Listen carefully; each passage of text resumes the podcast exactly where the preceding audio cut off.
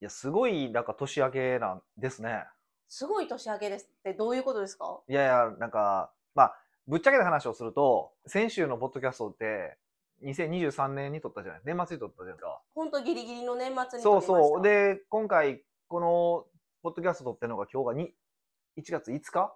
はい。 ?5 日じゃないですか。だからまあ、ほん今日ほんまの放送されてるほんまの意味でいくと、あれですよ、年始一発目そうですの録音これじゃないですか。ほんならほら、1月1日から地震が起こり、そうなんですよ。ね、ほんで1月2日になんか羽田空空港港のね、なんかす JAL ごでいす事よ故がね起。こりって、で、僕は今朝、あのー財布を、財布と家の鍵がなくなり、えもう大事件ばっかりやなと思っいて、や、一番最後は、あの、短すぎて、うんほら財布は、まあ、出てきたんですけど、あったんかい。あったんですよね え、でも、鍵はないんです鍵もありました。あのね、カバンのポケットの奥、こうやって手触ってたのって見つからへんかったのに、あれないなぁと思って家帰ってもう一回見たらあったんですけど。もうそれは不注意すぎるでしょ。別に、 その、事件の3個目に入れなくてもあそういいですこかとです。そうですか。いや、行く前にないないないって、ないけど、まあとりあえず行かないしゃあないわ行こうって行って、またついぞタクシーでずっと触ってるのずっとなくて、はあもうあかん、もう一回帰らないとあかんわと思って、帰ったらカバンの中にあったっていう。だから、あの、触るんじゃなくて、あの、見なきゃダいメ。や、めっちゃ見ました よ。めっちゃ見たくなかった。な、もう多分、も四う次視力終わって るじゃな4い次です元か。ポケットちゃうかなと思って、マジで。いや、四次元ポケットやったらすごいけど。まあまあね。まあ、それやは、ってよかったですえよ。ーまあね、そうなんですよね。はい。で、まあまあ、それはまあちょっと置いといて、だから、すごいなんか年明けからボンボンってなんか、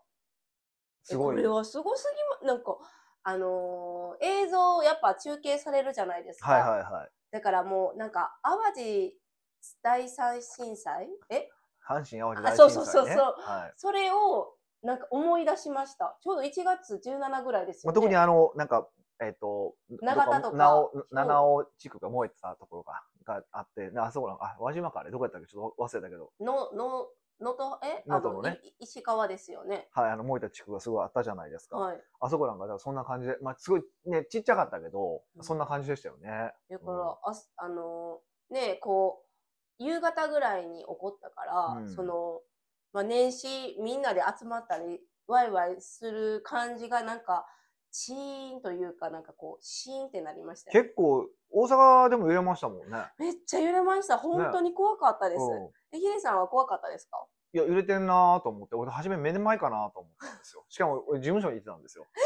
めっちゃ怖いそうそう。で、ここ、まあ、ボロいじゃないですか。はい壊れるかもしれへんなーと思って、ちょっと出ようかなーと思ったら止まったから、まあ、よかったんですけど、意外と長かったですよねなかった、な揺れかった、なかった。で私はそのなんて言うんですかこうマンションの高層階にいたからすごい揺れああー、たん余です計よ。揺れますよね、確かにね。だから本当に怖くて、うんもうあのベッドの上で潜ってましたもうんう死ぬんじゃないかしれんみまあ、た死いにゃへんよね。 なでも要注意ですよね余震とかもまだあったりするまからあ、あるでしょうしね、それはね、大変ですし、ね、あの飛行機もなんか、なんか、あれなんでなんですかいや、なんか、あれでしあょの海上保安庁の飛行機がぶつかったって話でしょ降りてきたところに。そうですだからその何ミス指示ミスなのかだって滑走路って絶対あれですよねこの決まってますよね誰が使うみたいな一応そう使うので決まってるし、完成もちゃんとチェックしてるし、あのーちょ、ちょうど今朝の新聞にも載ってたんですけど、あの、入るときあるじゃないですか。ちゃんとその、他の、こう、航空機が入ってるとき、入ろうとし、入るときに、あなた横切ろうとしてますよって、なんかランプは出るみたいなんですよ。へえ指示ランプみたいなのが出るうんみたいで、だからそれはあるはずやから、まあ結果、結果的に多分人為的なミスなんです、なんでしょうけど、今のところはね、これはまあ1月5日現在ですけどね、だからうんうんじゅ12日になったらどうなってるかわからんけど、でもやっぱり、あのーいや、結構俺重要やなと思うことがあってね、り、はいこの話って、なんかともすれば、大体こう、機長が悪いとか、なんかそういう話とか出てきそうじゃないですか。でもたそうだね例えば、あの、医療ミスなんかすごいわかりやすいと思うんですよ。うん、医療ミスって発生したら、絶対あの医者が悪いとかっていう、吊るし上げ食うじゃないですか。そうですね失敗したみたいそなうなるじゃないですか。はいけど、この、この今回のことに関して言うと、そのどの機長が悪いとか、そういう話絶対、絶対出てこないでしょ。もうもうもうもう。これすっごい重要なことやなと思ってて、はいあの、飛行、航空事故って、まあめちゃくちゃ少ないじゃないですか。うんうんうんそれ交通事故に遭うよりも可能性低く、低い。今回の。いや、だからずっとね、その、はい低くて、もうほんまになんかすごい確率でしか飛行機事故って合わないわけですよ。で、これなんでなのかっていう理由があって、それは遡っていくと、やっぱりその航空機って事故がずっとあった、あるじゃないですか。うん。で、そのあるたび、あったりとか、あとこうヒヤリする場面ってあるじゃないですか。いや、その、ある場面ある場面で必ず、絶対なんで起こったのかっていうチェックをするわけですよ。はい、例えばそれがその、まあ、ブラックボックスって必ず言うじゃないですか。あの、音声レコーダーとか、うんあの、管制塔と、あのパイロットの人がとか、その、パイロットと副副機長がどういう会話したのかとか、その音声は絶対壊れないようなその箱に入ってて、それを回収して、それを聞いて、問題を発見して、それでこう、ミスが起こらないようにこう改造し、改良していくみたいな。うんこ。とがずっと起こってきてるんですよ。だから有名な話だと、40年ぐらい前のユナイテッド航空で、はい。まあ、事故が起きるんですよ。そその事故何かっていうと、あのーあれ、燃料切れなんですよ。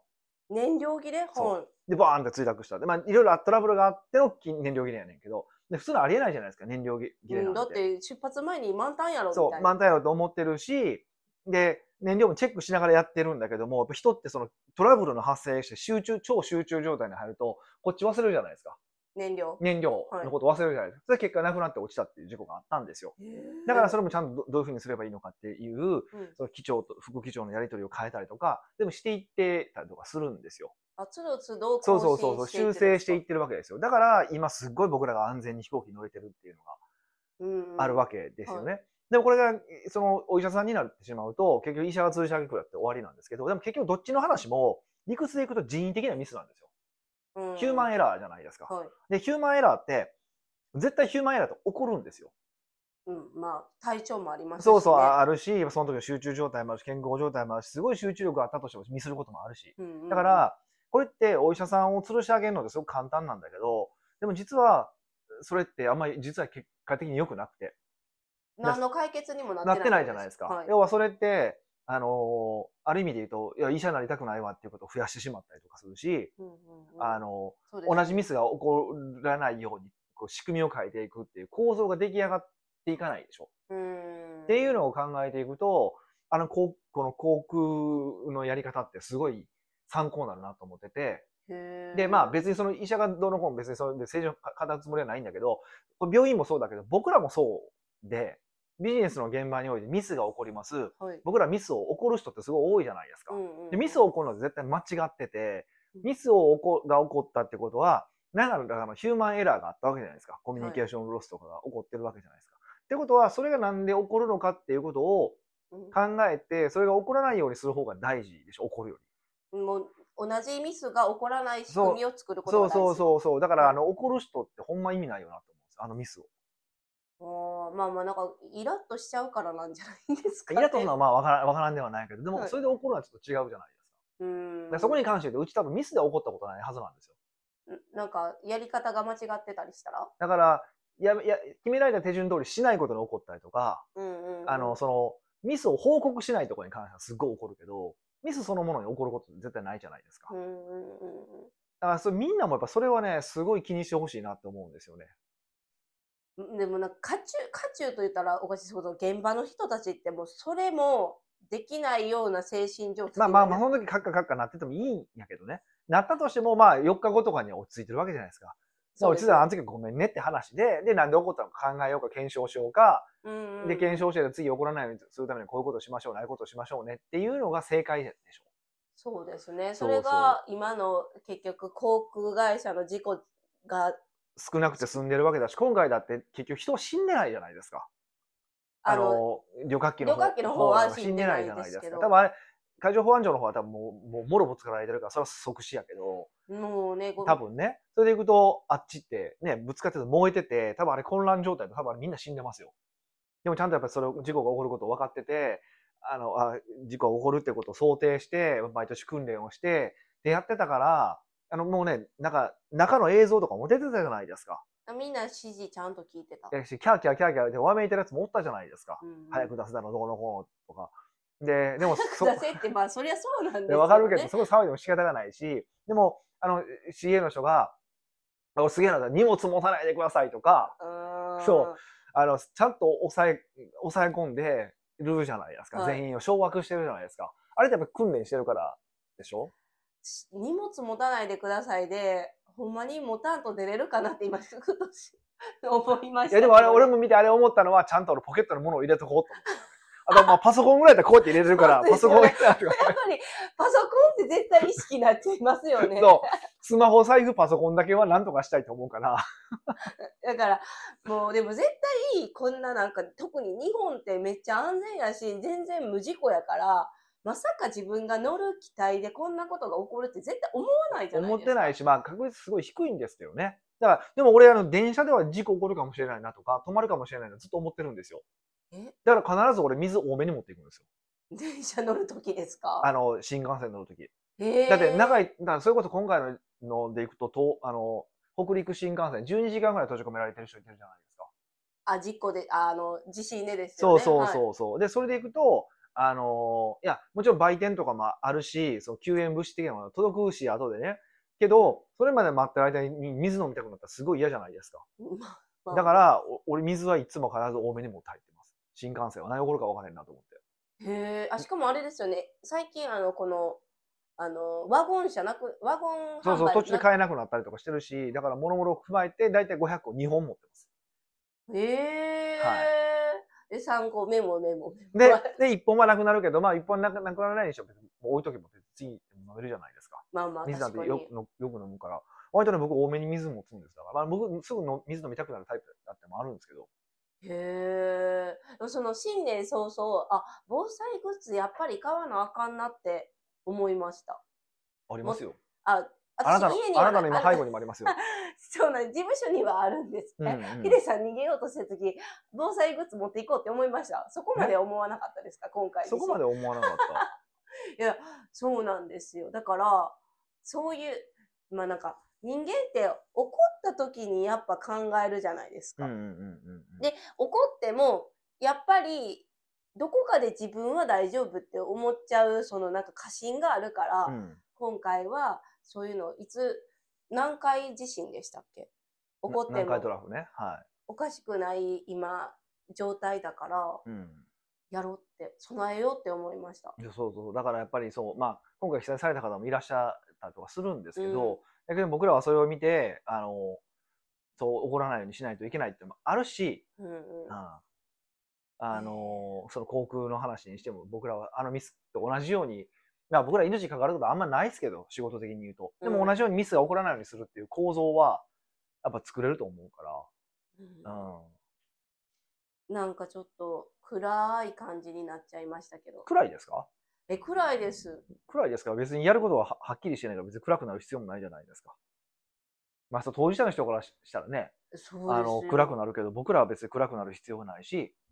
でもその時に出来上がってくる絶対募金の話も上がってくるしう、ん、インスタとかしてたらこうなあの被災関係ない人がキャキピキャピしたのあげたらうん「涼しめ!」みたいなの怒ったりするじゃないですもかうもうほっあといれもうど何が正解なのか分からへんしもうわけ分からんってなりまもうすほっといたらいいんですよ。えでもやっぱり通常運転がいいんですかね僕は通常運転がいいと思ってますけどね。えこれから飛行機使うことにちょっとためらい思ったりしましたか今回のでうん、うんいやもうもうなんですかだって、まあ、言い方は悪いですけど、はいちょっとすっごい申し訳ない言い方すると、もうあそこで一回事故が起こってしまったわけじゃないですか。っうんてことは、連チャンで起こることなかなかないですよ。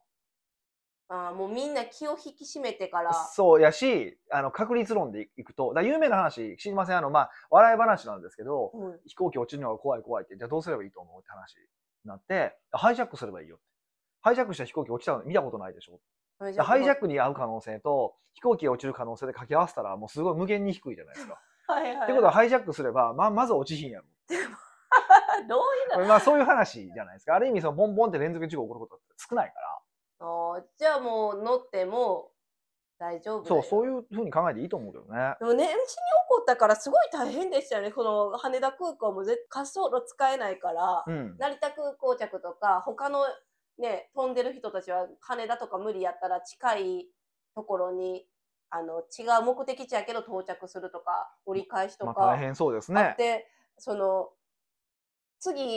通常運転するのにももうパンク してるじゃないですか帰れないかった人もいっいぱいやお、るしそう、そうだ、まあね、どうなんかね、本当大変ですよね。うん、って思ったらこうどこにも行かないのが一番いいか な。おもんない人生やな。それ、車の事故怖いから車乗りませんって言うと同じことや違いかますよ年末年始にってことだって年末年始ってそれでもなくともパンパンじゃないですら。かあまあまあ、のそれ予は約がね、、そそれはね、あの、特に僕らは自分好きに休み選べるんだから、うんうん人が休んでない時に休んだ方がいいとは思いますよ。僕だってそうですからね。ひどうんうんはいそうヒデさんはもう何十年そうですからねうん、なんかその方が僕は好きなんで、なんかみんなが休みの時に休む方がいいっていう人見てるからね、中にもそういう価値観の方もいらっしゃるんですけど、え稼いでる方でもってことですか、うんへうんうん、えそれはみんなで休むからってことなんですか、ね、そうそうそうそうそう、多分ね、そうなんでしょう。だから僕は全然もう、むしろ自分が休みたい時平日む休みの方が絶対いいし、やっぱウェイクサーフィンもね、冬でも週末はいっぱいなんですよ。いやだから今から行くやないかいっていうそう、今から行くんですよね。はいや本当にこんな寒い中まあでもこう寒くても例年より全然あったかい冬ですから い。やり、すごいやりやすいですよ。なんか、もう、まあ大会にも出るしね言ってそうまなんしでたすかよ。ら大会頑張らないといけないんで、本当大変なんですよ、じゃあまあまあまああの湖の事故にも遭わずにあの無事で帰って今。頑き張てりください。ます。北岡秀樹の奥越えポッドキャスト奥越えポッドキャストは仕事だけじゃない人生を味わい尽くしたい社長を応援します改めまして北岡です。ミカですはい、今回のご質問は、今回もう新年一発目ですねはい、のご質問はニックネームゆっとさんからのご質問です、はい、初めて初めてかなってですよね。は北岡さん流の動画講座の学び方について教えてくださいい、ほ北岡さんの講座含めボリュームがたくさんあるものが多くしっかり消化しれしきれてないことがありますう、うん、順番に学んでいくのですがなかなかまとまった時間が取れず込み出しを何個か見て続きは明日になり理解が振り出しに戻ってしまうこともありますうん、時間がある時は1テーマを1倍速で見てみてやることと考え方を分けてメモしていますうん、そして何度も繰り返し学びたい内容のものは2倍速にして聞きます。うんこうするよりも先に1テーマを2倍速にして全体を学び、込み出しをじっくり学んだ方がいいのかなと思って、その時の気分でやってしまっています。うん、北岡さんはこれまでどのようにして動画講座を学んでいましたかよければ教えていただきたいです。なるほどね。ボリューミーな。でもこれをこうこれからの学び方って感じですよね。動画講座をどう学ぶのかってことですか。そうです。確かにね。なんか、これって、えっと、2パターン、2パターンあるなと思ってて、2パターンで学び方が2パターンっていうよりこっちの状況が2パターンあるなと思ってて、こっちの状況ってヒデさんの状況そう、その、学ぶ側の。学ぶ側の状で、況一つのパターンは、その分野をある程度理解しているってこと。はい理解している分野であること。もしくは、全く理解してない、知らない分野であるこの学ぶスタート時点の話でと。す、ね、そうそうそう。はいこの、この二つのパターンがまずあるなって思ってて、はい、そこによって全然学び方が違うんですよね。うーんまずそもそもはいで、えっ、と、まず多分簡単な方でいくと、その学んだ、こう知らない分知らない分野はい野。例えばじゃあ、えっと、これから起業したいなと思って、あの、ダイレクトからうちが出してる、あの、コンサル講座を勉強するとか、なんかそうだと思う思うんですけど、そういう場合っていうのは、えっと、とりあえず、ざざっと全部見て、もう2倍速でも3倍速でもいいから、ざざっと全ぜあの全体像を見て、まず全体像を把握するっていうことをややりたいです。おおーはいうん。まあの知らない分野そやうったそう。らで、分野によっては別に動画講座を見なくてもよくて、そういう系だったら、もう、あの、本とかでもいいから、全体像を把握して、どういう、その、この分野はどういう構造になっているのかってことを学ぶ。うーん知らなかったら全体像を把握する全体像を把握するってことが大事なんですよね。へーで、それで、あとはそこの中に、その把握全体像を把握した中で、えっ、と、知識をこう、その中にこう埋めていくみたいな感じですよね。大まかにな、把握って大まかやから、その大枠をよりよりじょ徐々に細かくしていく。解像度を上げていく。うんうんうんっていうのが基本になります。はいうんえじゃあ知ってる分野は知ってる分野っていう場合でいくと、いえっ、と、なんていうかな。まあ、まあ、そもそものチョイスの話に今なってくるんだけど、えっと、知ってる分野ってことは何らかの課題を感じて購入してるわけじゃないですか。課題を感じてこうその動画講座を買ってるわけでしょあーじゃあもっとうまくあーなりたいとだかからリピート客を増やしたいとか、あーなんかねなんかそういうルールがあるわけじゃないですか。うんうんもっとだから、えっと、それですね。うん。それそ、それを何かってことを理解した上で、えっと、そこだけ学ぶ。あー自分の今の課題が何かをクリアにしてそこだけを学ぶ。そう。で、まあ、特にビジネス系だったら、もうやる、やればいいだけだから、ちょっと見て、ちょっとやる。えー、めっちゃ気持ち悪いですね。ああのなやっぱ1から10まで学ぶことがこう埋め付けられてるじゃないですか植え付けられてるじゃないですか、うんうん学生の時、うんうんだって教科書って1から学ぶもんみたいな、い。だからそのなんていうんですかピ自分でパーって込み出し見てからここが良さそうみたいなところをピックアップしてそこだけするってことですよ、ね、そうそうそうそうそうそうそう。え、なんかそれしちゃうと、ほんまは、その一個前の、なんか動画がむっちゃいいこと言ってて、これやったかもしれんみたいな 不安があったり、なんかこう、だからやっぱりこう、全部見ちゃいたいみたいなのが勝っちゃう。まあそうですよね。そういう気持ちはわかるんですけど、ことビジネスに関して言うと、目的は、えっと、業績を上げることじゃないですか。そうです利ね。益を増やすことじゃないですか。だから別にた大事なことを聞いてようが聞いてまいが、そこで得た学び、多分50万円で学んだ学びが200万円とか300万円、500万円になれば OK なわけでしょ。はい。っていうことを考えれば、全部を学ぶ必要って全くないんですよね。まあ言われたらそうなんですそれで例えば300万取取れました。あ、これすごいいいな。じゃあ他のところを学んだらどうなんだろうかって言ったら、じゃあその前のところとか後ろのところとかでまた実実行してみるとかで全然いいぐらいなんですよ。まあ、かなんかそんな簡単に言われても心が追いつきませんみたいな。 うん。まあそれはもう頑張るとしか言いようがないんやけど。まあ業績上げたあ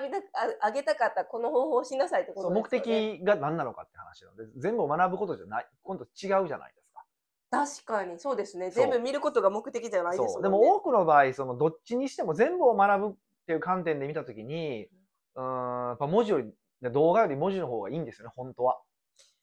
じゃえ、本ってことですか本の方がだって、ちゃんとこう、パッても一目で見てどういう構造か分かりやすいじゃないですか。はい。動画って見ながら構造を把握しないといけないんですよ。ああ、はい、そうですね。うん、ただまあね、僕のコンサル講座とかだけじゃないけど、まあ一部やっぱりなんか、うん、文字では置き換えづらいタイプのものもあるか説明するのら、に。そうそうそうそう、そういうものであればそれを動画を見る意味ってあるんだと思うんですけど、本で学べることすらうん動画で見てしまう人もいてるんで、なんか動画の方が学んでる感あるんですけどね。 でも動画の方が情報量少ないですからね。そうなんですかだって、うん、1分間に、えっと、確か400文字やったっけ普通のアナウンサーって。へえ、喋るんですね。そう。ってことは、い2万、んえっと、ろ一分が60分で、2400文字4か、いやいや二万円400かける60。 ?2 万4000か。でしょ、はい。 ?4000 文字でしょはい。ビジネス書って大体5万文字ぐらいなんですよ。うんうん。でビジネス書なんか15分から30分で見るじゃないですか。でも、え、待ってください。え、そんなスパンで読めるそ れ、ヒデさんえの。でまあ、とか、構造把握だけだったら、目次だけ見ればいいいいだけだし。ああ、とかっていうふうになそれなだっったらすぐていうふうになってくると、あのーやっぱり動画で見る方が情報薄いんですよ。え薄い割に時間取られる。そう、時間取られる。るし、値段も高いんですよ。面白くて。動画っていうのは。うーん。これ不思議なんですよ。みんな動画の方が価値感じてるんだけども、あの、実は動画の方が僕は価値、そう、情報っていう意味で言うとね、価値は低いと思ってるんですよね。文字の方が高い。情報、うん、そう、欲しい情報をすぐ取りに行けるっていう意味でも。まあ確かにこう、すぐ読めますもんね。そう。ただまあ、人によって動画は入ってくるけど、文字は入ってこないとか、そういうのもあるから、学習のタイプ。そうそう、学習のタイプとか。もあるから、だから全部否定するつもりはないんだけど、両方いけるタイプであれば文字で勉強をした方がいい。まあ、もちろんそれはいい教材、いい本を選ぶことは前提にはなりますけどうんうんうん。ね。いいとは思いますけどね。へうー。んなかなかこれ、だから難しい話、だから動画講座って限る必要はないとは思うんですけど、学び方って感じですかやっぱちょっと難しいですよね。動画って特に僕は難しいと思う。飛ばし見もできないですしね。飛ばし見もできない。そう。だからそれでいくとね、ほとんどの動画僕も動画講座って、まあ、そんなにめちゃくちゃ見たわけじゃないけど、まあ、まあ、有名と言われる人たちは一応なんか抑えて見てるし、うんまあ、ちょっとだけ見るんですけど、みんな前置きも長いし、イラついてそう。そう。論理的、論理構成ぐちゃぐちゃやし、どうやってこの人たちはみんな学んでるんかなって思うんですよ。こ受の人講か生ら。がってことですかすごいな、こんな暇な話よう聞いてれんなって思うんですよ。ええでうん、そこに何か学びが隠されてるんじゃないんかって思っちゃうんじゃないですか。 そうそう、そういう多分深読みするんですけど、ないないです よ、ないです。ないないです。でそのなんていうかこうね自分よりあのものをよく知ってる人の話は節々に何か隠されてるんじゃないかって疑うくないですかうーん、ね。でもそういうことでもない。いや、まあもちろんそういうこともゼロではないけど、ほとんどないと思います。世の中ではみんなが手に取るような動画講座で、そんな深い話する人はいないと思ってて、 間違いないです。特にビジネス系でそんなやつはいないです。そう ね、もう言いきまあまあ言い切っていてい しまいましあの言い切っていいと思います。あ実際ね、ちょっとだけいますけど、ちょっとだけまともな人はいますけど、ほんまちょっとだけなんで、うんそんな、ほとん当にほとんどの人はすごい動画を時間引き延ばすまで喋ってんねやろなとか、うんあのし話まとめられへんから喋ってんねやろなとか、全部喋っとけよって喋ってるのか、なんかそんな感じの人ばっかりなので、ちゃんと抑えるべきポイントとかを抑えて喋ってる人、ほんと少ないんで、へえうん、だから僕からしたらほとんどの動画講座、あまあこうまあ、講座もそうですけど、ほとんどの場合、めっちゃ短いですよ。あヒデさんのコンテンツがってことですか動画がってこいとやでいすや、かあの、ほ本当に重要なところってってこと。へえあ重要なことは短いんですね。めっちゃ短い。ここさえ抑えればいいっていうポイント少ないから。だから僕らもまあ、ね、ある程度長さやるけど、結構僕らってワーク入れてると思うんですよ。結う局んなんでなのかっていうと、えっと、おおワークの時間が取られるかじゃから、は話してる部分で少ないわけでしょ。うん、で、それなんでなのかっていうと、教えるポイントは少ないからなんですよ。へえで、プラス、えっと、正しく理解してもらうと、正しくアウトプットすることが大事じゃないですか。もうそうです、ね。そうそう。だからこそ、アウトプットの時間を増やしたいと思ってるんですよね。逆にそんないっぱい多分6時間喋って6時間全部重要なことをするじゃないですか。はい。覚えれるえ無理です。それ全部実行できるできないからこの動画を学んそう。なんでで何回も学ばないといけないというか、なんか学ぶことが目的化していくんですよ。だから無理ですよ。あそうか学ぶことが目的じゃなくて行動することが目的なのでそうそうそう。本当無理なんですよ。うーんだから、ことビジネス書に関して言うと、やっぱり今学ぶべきことにフォーカスして学ぶっていうことが大事ですよねっていう。学ぶことが大事、えーはい。じゃあ結局ゆっとさんにお伝えできるのはまず